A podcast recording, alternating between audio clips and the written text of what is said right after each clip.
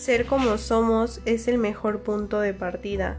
Es frecuente pensar que para educar a niños y a niñas en el desarrollo libre, sano y gratificante de su sexualidad es necesario actuar y ser de una manera concreta y no de otras.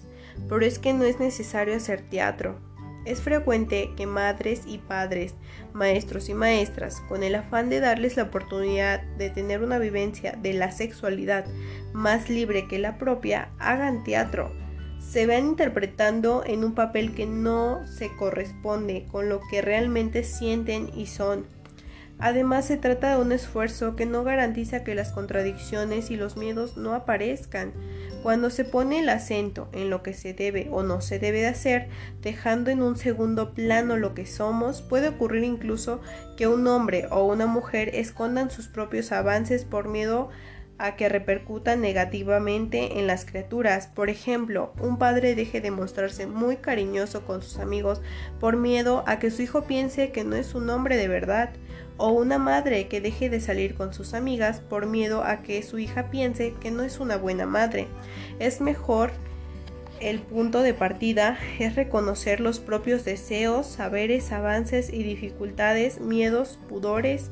Así, cuando las personas mayores se muestran tal y como son ante sus hijos o hijas, alumnos o alumnas, les están transmitiendo que ellas y ellos también pueden ser y expresarse tal y como son, que aceptan su curiosidad, sus preguntas y sus demandas.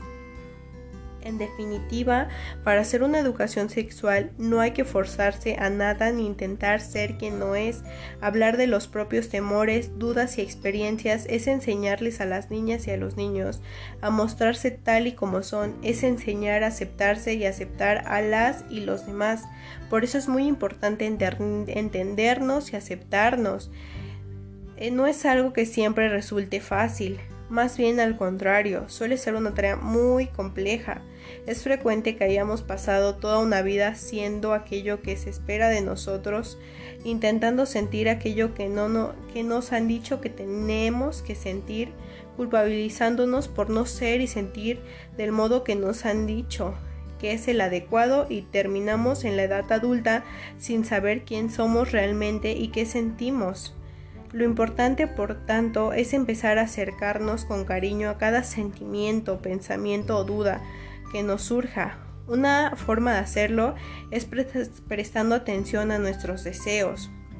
Pero es que no es fácil superar estas dificultades sin el apoyo o reconocimiento y escucha el escuchar de otras personas adultas, las relaciones de intercambio con mujeres y hombres que están dispuestos a empezar a decir la verdad y a establecer relaciones de aceptación, también permiten entender de dónde vienen estas dificultades y así poder reconocer nuestros propios logros y rebajar el nivel de ansiedad.